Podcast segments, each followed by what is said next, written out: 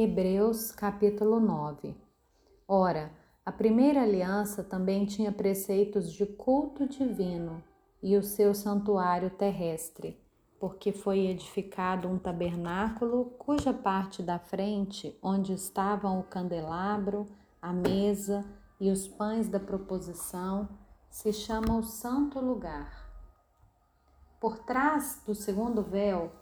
se encontrava o tabernáculo que se chama o Santo dos Santos, ao qual pertencia um altar de ouro para o incenso e a arca da aliança totalmente coberta de ouro, na qual estava uma urna de ouro contendo o maná, o bordão de Arão que floresceu e as tábuas da aliança.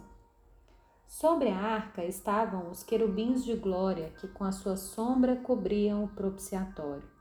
mas dessas coisas não falaremos agora, com mais detalhes. Ora, depois que foram feitos todos esses preparativos, os sacerdotes entram continuamente no primeiro tabernáculo para realizar os serviços sagrados, mas no segundo, o sumo sacerdote entra sozinho uma vez por ano, não sem sangue, que oferece por si e pelos pecados de ignorância do povo. Com isso, o Espírito Santo quer dar a entender que o caminho do santuário ainda não se manifestou, enquanto o primeiro tabernáculo continua erguido. Isso é uma parábola para a época presente, na qual se oferecem dons e sacrifícios, embora estes, no que diz respeito à consciência, sejam ineficazes para aperfeiçoar aquele que presta culto, pois não passam de ordenanças da carne, baseadas somente em comidas, bebidas e diversas cerimônias de purificação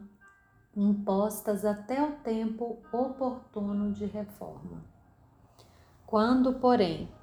Cristo veio como sumo sacerdote dos bens já realizados, mediante o maior e mais perfeito tabernáculo, não feito por mãos humanas, quer dizer, não dessa criação, e não pelo sangue de bodes e bezerros, mas pelo seu próprio sangue.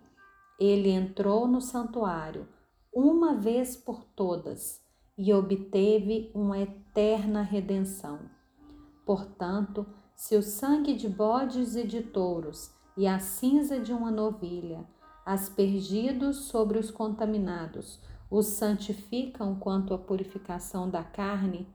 muito mais o sangue de Cristo, que pelo Espírito eterno a si mesmo ofereceu sem mácula a Deus, purificará nossa consciência de obras mortas para servirmos ao Deus vivo.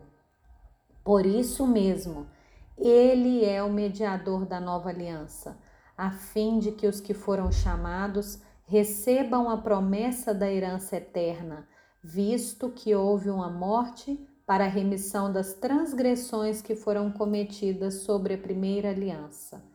Porque onde há um testamento, é necessário constatar a morte de quem o fez. Sim, porque um testamento só é confirmado depois da morte de quem o fez pois de maneira nenhuma um testamento tem força de lei enquanto ainda vive quem o fez.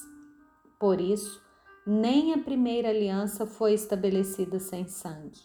porque havendo Moisés proclamado a todo o povo todos os mandamentos conforme a lei,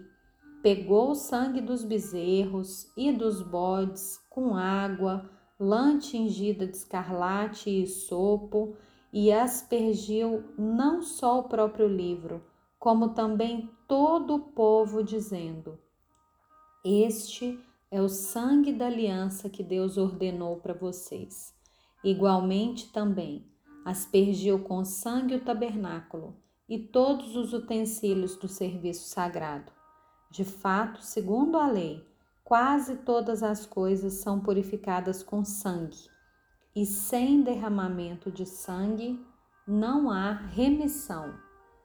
Era necessário, portanto, que as figuras das coisas que estão nos céus fossem purificadas com tais sacrifícios, mas as próprias coisas celestiais requerem sacrifícios superiores àqueles. Porque Cristo não entrou em um santuário feito por mãos humanas, figura do verdadeiro santuário, porém no próprio céu, para comparecer agora por nós diante de Deus. Ele não entrou para oferecer a si mesmo muitas vezes como o sumo sacerdote entra todos os anos no Santo dos Santos com sangue alheio. Se fosse assim, ele precisaria ter sofrido muitas vezes, desde a fundação do mundo. Agora, porém, ao chegar o fim dos tempos, ele se manifestou uma vez por todas para aniquilar o pecado por meio do sacrifício de si mesmo.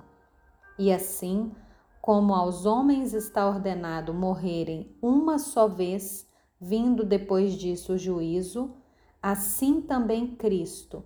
tendo se oferecido uma vez por todas para tirar os pecados de muitos, aparecerá segunda vez, não para tirar pecados, mas para salvar aqueles que esperam por ele.